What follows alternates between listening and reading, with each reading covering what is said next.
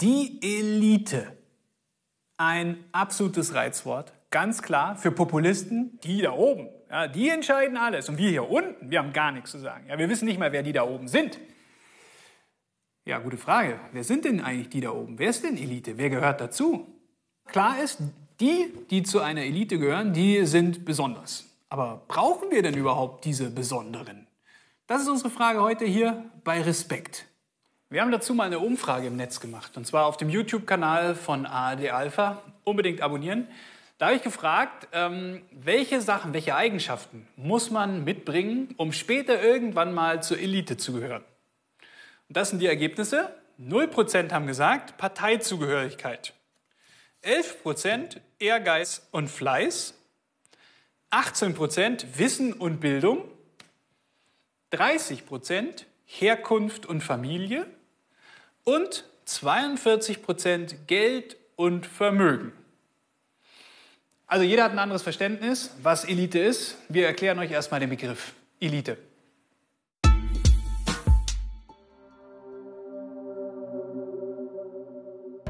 Der Begriff Elite taucht zum ersten Mal im 17. Jahrhundert auf, als man damit eine hochwertige und teure Textilware bezeichnete. Später, etwa zur Zeit der Französischen Revolution, nannte man die Menschenelite, die sich, im Gegensatz zum Adel oder zum Klerus, eine hochrangige gesellschaftliche Position selbst erarbeitet hatten. Zum Beispiel im Militär. Bis heute bezeichnet man ganz besonders gut ausgebildete Militärtruppen als Eliteeinheiten. Heute versteht man unter Elite Menschen, die sich in bestimmten Gebieten in Spitzenpositionen befinden. Zum Beispiel in der Politik, in der Wirtschaft, in der Kultur oder auch im Sport. Menschen, die in ihrem Bereich überdurchschnittlich hochqualifiziert sind und wegen ihrer Verantwortung ihren Mitmenschen gegenüber über ein besonders hohes moralisches Ethos verfügen sollten. Denn Eliten besitzen Macht.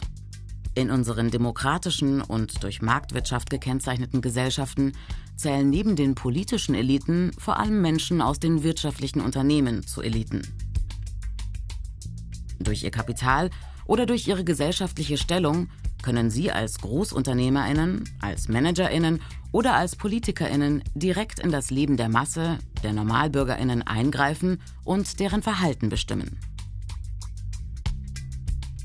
Eine solche Elite, eine solche Führungsschicht wird auch als Machtelite bezeichnet. In ihr sind Menschen aus den oberen Schichten der Gesellschaft besonders stark vertreten. Das liegt vor allem daran, dass in Deutschland die Bildungschancen ungleich verteilt sind und Angehörige aus den unteren Schichten wesentlich geringere Chancen haben, um zu den Eliten aufzusteigen.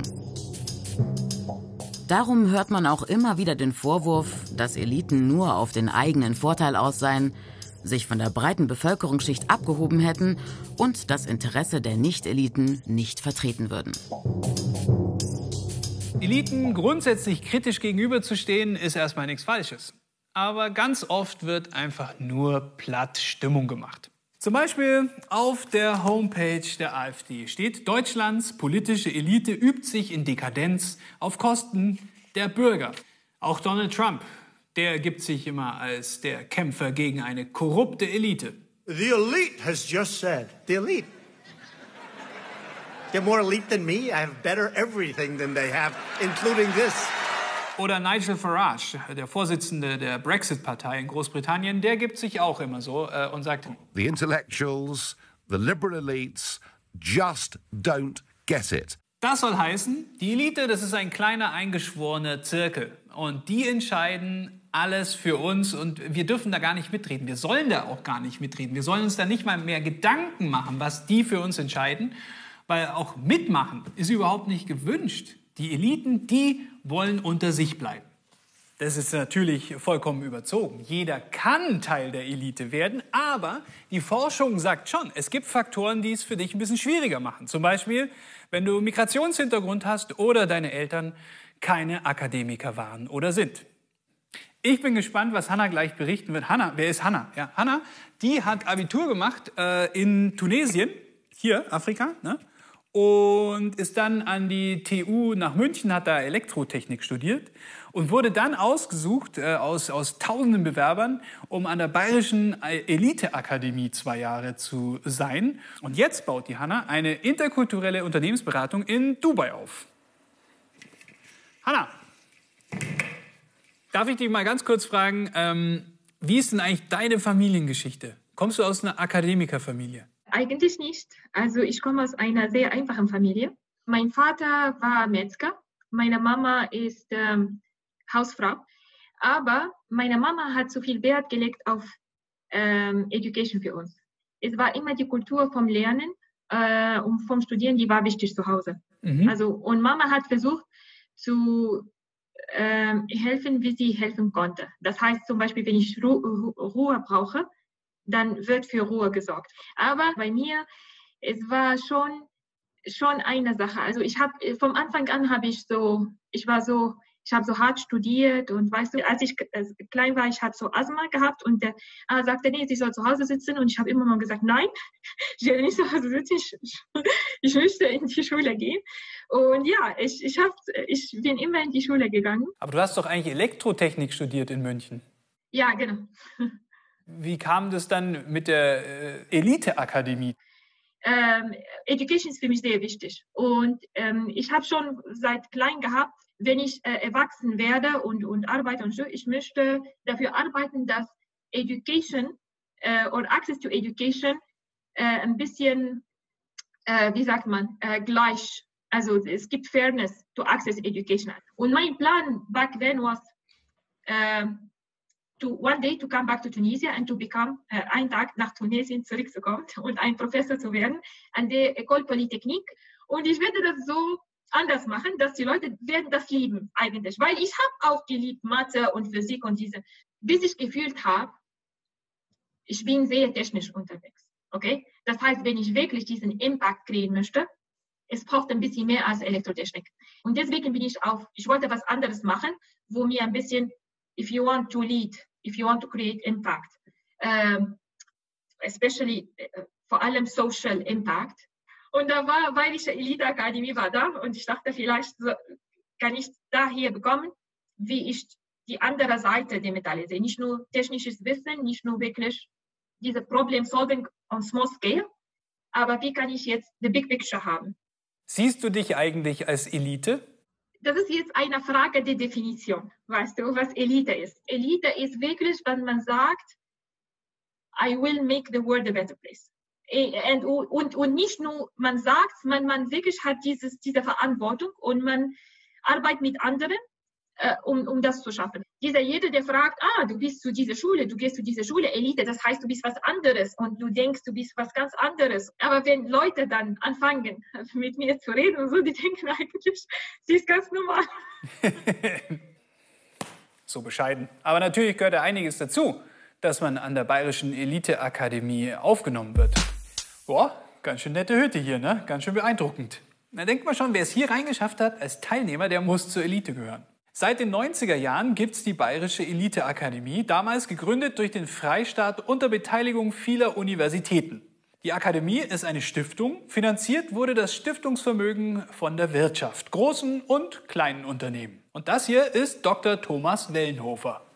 Herzlich willkommen bei Danke. der Bayerischen Eliteakademie. Ja, schön hier dezent. Ja. Da kommen wir hin. Bayerische Eliteakademie klingt super, ich möchte hier mitmachen. Wie kann ich das? Die gute Nachricht ist, dass sich alle, die in Bayern studieren, also alle, die an bayerischen Universitäten oder Hochschulen eingeschrieben sind, bei uns bewerben können. Vollkommen unabhängig vom Fach, das sie studieren, auch vollkommen unabhängig von ihrer Nationalität oder ob sie sich im Bachelor befinden oder im Master oder im Promotionsbereich. Aber ich muss Student sein. Sie müssen Student sein, genau. Und ich habe auch noch eine kleine schlechte Nachricht. Und zwar, wir haben jedes Jahr zwischen 1000 und 1500 Bewerbungen und leider können wir nur 40 aufnehmen davon. 40 aus über 1000 Bewerbern, das ist natürlich schon ein krasses Auswahlverfahren. Wie machen Sie denn? Wie wählen Sie denn dann da aus? Also wichtig ist uns die Persönlichkeit der Bewerberinnen und Bewerber, weniger die Noten. Es geht darum, dass wir Leute suchen, die mal viel bewegen wollen, dass wir Leute suchen, die große Schritte gehen, die ihr Talent auch für die Gesellschaft einsetzen wollen. Und darum brauchen wir auf der einen Seite Leute, die zu fachlichen Höchstleistungen fähig sind, die aber auf der anderen Seite auch eine Empathie haben ihren Mitmenschen gegenüber, die äh, in der Lage sind, äh, sich in den anderen reinzuversetzen, die sich darüber freuen, wenn der andere sich entwickelt und die den anderen nicht nur als eine Nummer sehen. Was machen die denn dann irgendwann mal, wenn sie fertig sind hier? Wir haben zum Beispiel eine tolle junge Alumna, die ist Mutter von zwei Kindern und gleichzeitig Vorstandsvorsitzende einer, eines internationalen Konzerns für Wassertechnologie. Wir haben eine andere Alumna, die hat hier in München ein spannendes Statistikunternehmen gegründet, hat jetzt 30 Mitarbeiter und Mitarbeiterinnen, hat im letzten Jahr beispielsweise den Münchner Wirtschaftsförderpreis La Monarchia gewonnen. Und wenn wir rausgehen aus der Wirtschaft, dann hat zum Beispiel vor kurzem bei der Kommunalwahl ein Mitte 20-jähriger Alumnus von uns äh, eine Bürgermeisterwahl gewonnen und ein anderer ist Bundestagsabgeordneter. Gehören die jetzt dann zur Elite? Unsere Gründer haben uns den Namen gegeben. Wir hoffe ich tragen ihn mit Würde und äh, versuchen das Thema Verantwortungselite positiv zu besetzen und äh, unseren Studenten klarzumachen, wie wichtig es ist, dass sie die Talente, die sie haben, auch positiv für die Gesellschaft einsetzen. Müssen Eliten kontrolliert werden? Eliten müssen kontrolliert werden. Das ist ganz klar. Die Entscheidungsprozesse und die Ergebnisse der Entscheidungen müssen transparent sein. Und wichtig, denke ich, ist auch eine gute Ausbildung all derer, die immer später die Entscheidungen treffen und die den Einfluss haben. Und auch eine gute Auswahl dieser Leute, dass die genau richtigen dann an den richtigen Stellen sind. Das ist also ein Weg, sich auf dem Weg zur Elite aufzumachen. Es gibt noch viele andere. Aber wie viele Menschen gehören denn in Deutschland wirklich zur Elite?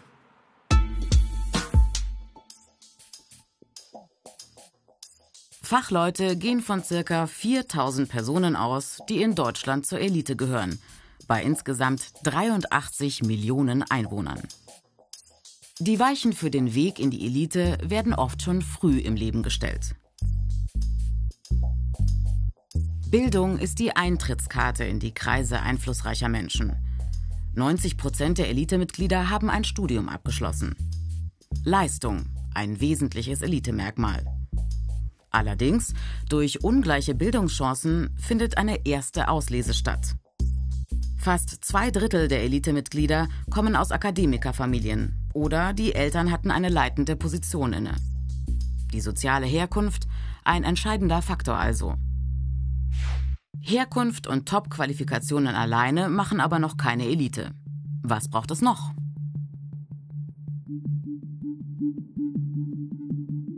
Wer den Nobelpreis bekommt, zählt zur intellektuellen Top-Elite. Entscheidendes Kriterium, die Menschheit voranbringen durch neue Erkenntnisse. Die Spitzenforschung, allerdings noch immer eine männliche Domäne. Unter den 613 mit dem Nobelpreis ausgezeichneten für Physik, Chemie und Medizin sind gerade einmal 20 Frauen. Auch hier geht es um Höchstleistungen. Oft strahlt der Erfolg auf das ganze Land aus und hat damit nationale oder sogar internationale Bedeutung.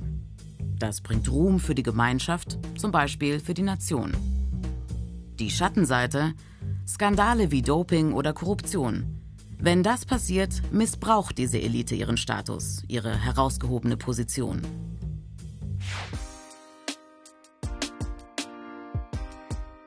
Spitzenmanagerinnen oder Eigentümerinnen von Unternehmen.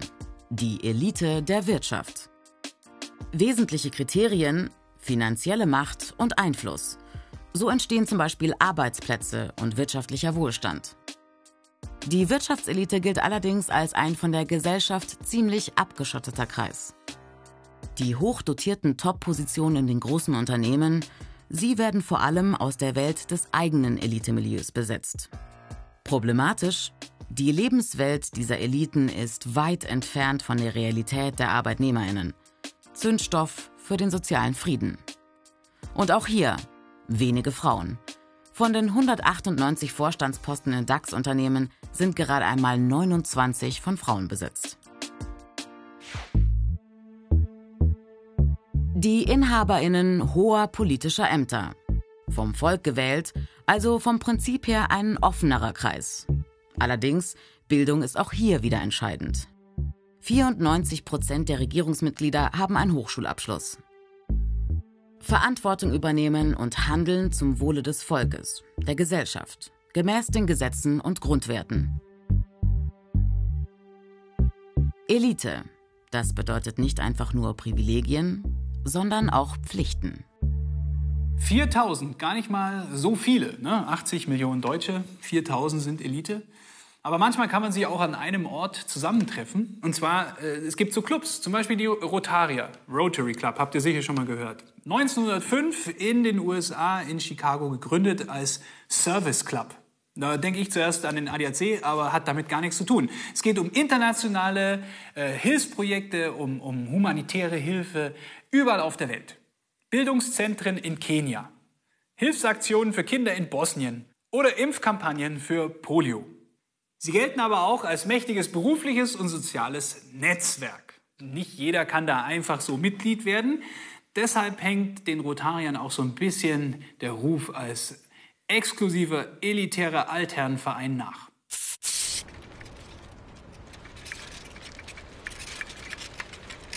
Wir treffen uns jetzt mit einem aus diesem Verein und zwar mit Professor Dr. Dr. Alexander Ehlers.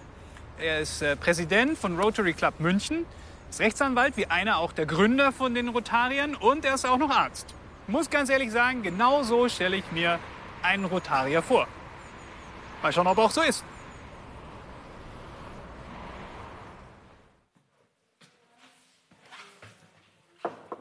Herr Ehlers, grüße Sie. Grüß Gott. Hallo. Herzlich willkommen, freue mich sehr. Ja, Mensch, äh, nicht schlecht. Sie sind der Präsident äh, Rotary Club München. Ähm, ich würde gern mitmachen. Wie, wie funktioniert das? Also, ähm, das ist ähm, ein äh, wenig äh, herausfordernd, wenn man es selber sofort will, denn normalerweise wird man in die Clubs eingeladen. Von einem Mitglied, oder? Man wird vorgeschlagen von einem Mitglied, ähm, weil man ähm, vielleicht das Mitglied kennt und weil man sich äh, für die Dinge, für die Rotary steht, engagiert, sich dafür interessiert. Es ist aber nicht so, dass das nur auf Einladung erfolgen muss. Es gibt äh, eine Plattform im Internet und da kann man ein Online-Formular ausfüllen und dann wird man ähm, auf die Clubs in der Region, in der man lebt, hingewiesen und dann werden die Informationen weitergegeben und dann kriegt man eine Anfrage dazu. Wie entscheidend ist es, welchen Beruf ich ausübe? Also ich meine, Sie sind Rechtsanwalt und Arzt. Ähm, ich bin nur Moderator. Es spielt für Rotary zunächst einmal überhaupt keine Rolle. Rotary ist weltweit die größte Service Club Organisation seit 1905. Und was verbindet die Menschen, die Rotarier sind, das ist das Engagement für Dinge, die die Welt besser machen. Und ähm, von daher ist dieser Club äh, oder Rotary insgesamt offen für Menschen aus aller Herren Länder, für alle Berufe, für ähm, Frau und Mann, für alle Religionen. Rotary ist nicht politisch, sondern es verbindet die Menschen bei Rotary das Interesse, für das Gemeinwohl tätig zu werden. Man sollte auf jeden Fall aber vielleicht schon äh, Verantwortung in seinem äh, Beruf übernommen haben, damit man versteht, wo auch die Bedürfnisse in dieser Welt sind und wo das Gemeinwohl ähm, Herausforderungen hat, wo man was Gutes tun kann. Aber gleichzeitig ist es doch ein riesen berufliches Netzwerk, oder? dass man verschiedene Berufe ein- äh, und aufnimmt, ist äh, letztendlich damit begründet, dass sich die Berufe gegeneinander austauschen sollen. Es geht nicht darum, sozusagen eine Hand wäscht die andere. Es ist sogar absolut schädlich. Es ist absolut nicht opportun, für seine eigene Tätigkeit Werbung zu machen oder so. Das wird außerordentlich äh, negativ betrachtet. Würden Sie sagen, Rotary Club ist Elite? Wenn wir Elite in dem Sinne definieren, Verantwortung übernehmen, Leadership, Transparenz, Hilfsbereitschaft, Freundschaft, äh, Verpflichtung dem Gemeinwohl, dann würde ich sagen, dann ist Rotary auf jeden Fall Elite. Also, dass die Rotarier viel Gutes getan haben und tun, das steht außer Frage. Und ob sie wirklich so exklusiv sind, wahrscheinlich ein bisschen mehr Mythos als Realität. Aber könnten wir eigentlich auch ohne Eliten auskommen in Deutschland? Das frage ich jetzt mal jemanden, der sich damit auskennt. Bei uns zu Besuch ist Oleg Stepanenko. Er hat vor drei Jahren an der Uni Würzburg seine Bachelorarbeit über Eliten in Deutschland geschrieben. Wer dazugehört, wie man da hinkommt und wozu wir sie brauchen. Und, ach ja, Oleg ist gerade 20 geworden. Ich fasse mal ganz kurz zusammen. Du hast, äh, während du deine Schule gemacht hast, schon angefangen, äh, deinen Bachelor zu machen an der Uni Würzburg. Kurz nach dem Abitur hast du schon deinen Bachelor fertig gehabt. Dann jetzt Master. Schon fertig? Noch mittendrin? Im zweiten Semester. Okay. Und du bist 20? Richtig. Bist du Elite? Nein, würde ich nicht behaupten. Also ich meine, ganz ehrlich, Elite, so akkumulierte Macht über die gesamte Gesellschaft, habe ich einfach nicht inne. Also das ist nicht meins und Noch nicht. ah, zukünftig wahrscheinlich auch nicht, würde ich behaupten. Wäre denn eine Gesellschaft ohne Eliten überhaupt möglich? Also ich würde sagen, Kommunisten und Anarchisten würden die Frage auf jeden Fall bejahen. Ähm, die sehen ja Elite auch häufig als die Repräsentation oder als naja, Auswuchs von sozialer Ungleichheit. Ähm, realistisch betrachtet schaut man sich auch realkommunistische Staaten an, bildet sich auch da eine Elite raus. Ähm, man hat also immer Personen, die mehr Verantwortung übernehmen und das auch können. Das ist ja auch eine Fähigkeit, das ist ja nicht einfach so dahingenommen. Und es gibt halt Personen, die treffen auch lieber Entscheidungen als andere. Und Eliten an sich übernehmen halt trotzdem, auch wenn man sie immer so kritisch beäugen mag, eine relativ wichtige Aufgabe in der Gesellschaft, weil irgendjemand muss den Laden halt schmeißen. Und äh, dafür muss sich auch jemand finden. Gibt es denn äh, Eliten, die transparenter sind als andere? Ich sage mal, vor allem die politische Elite ist ein bisschen transparenter. Liegt schlichtweg darin, dass die eben immer im Schein der Öffentlichkeit stehen. Also was immer von jedem Politiker, sei es ein namentliches Votum im Bundestag, sei es Redebeiträge, sei es irgendwie Social Media Interaktion, alles ist präsent, man kann alles einsehen. Klar ist natürlich auch immer, man muss auch da Zeit investieren. Und wie häufig sowas gemacht wird und wie rational sowas tatsächlich auch ist, sich permanent nur mit sowas auseinanderzusetzen, fragwürdig. Vielleicht ist es deswegen auch trotzdem für die meisten auch noch ein bisschen rätselhaft als Phänomen.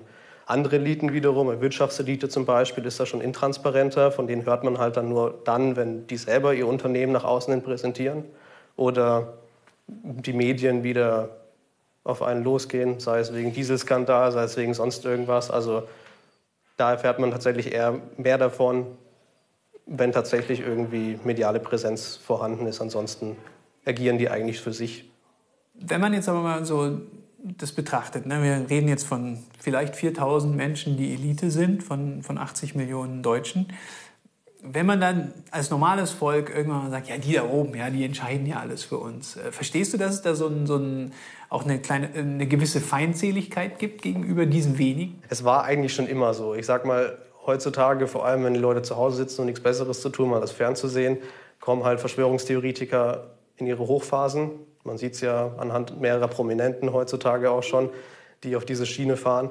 Ähm, es ist gefährlich in dem Kontext, dass das ansteckend ist. Es ist für die meisten Leute greifbarer als das, was Eliten tatsächlich sind und machen. Ähm, und demnach würde ich behaupten, es ist nicht im Konkreten gefährlich. Gibt es Geheimeliten? Geheimeliten. Ja, dieses, ich sag mal, allgemeine Verständnis von Elite, die irgendwo sitzt und für sich entscheidet, existiert eigentlich nicht wirklich. Das ist so mehr was für Verschwörungstheoretiker, die meinen, dass irgendjemand über uns herabbestimmt. Aber faktisch haben wir eigentlich Eliten und die sind alle relativ präsent und auch irgendwie kontrollierbar und nachvollziehbar. Wo siehst du dich eigentlich in zehn Jahren?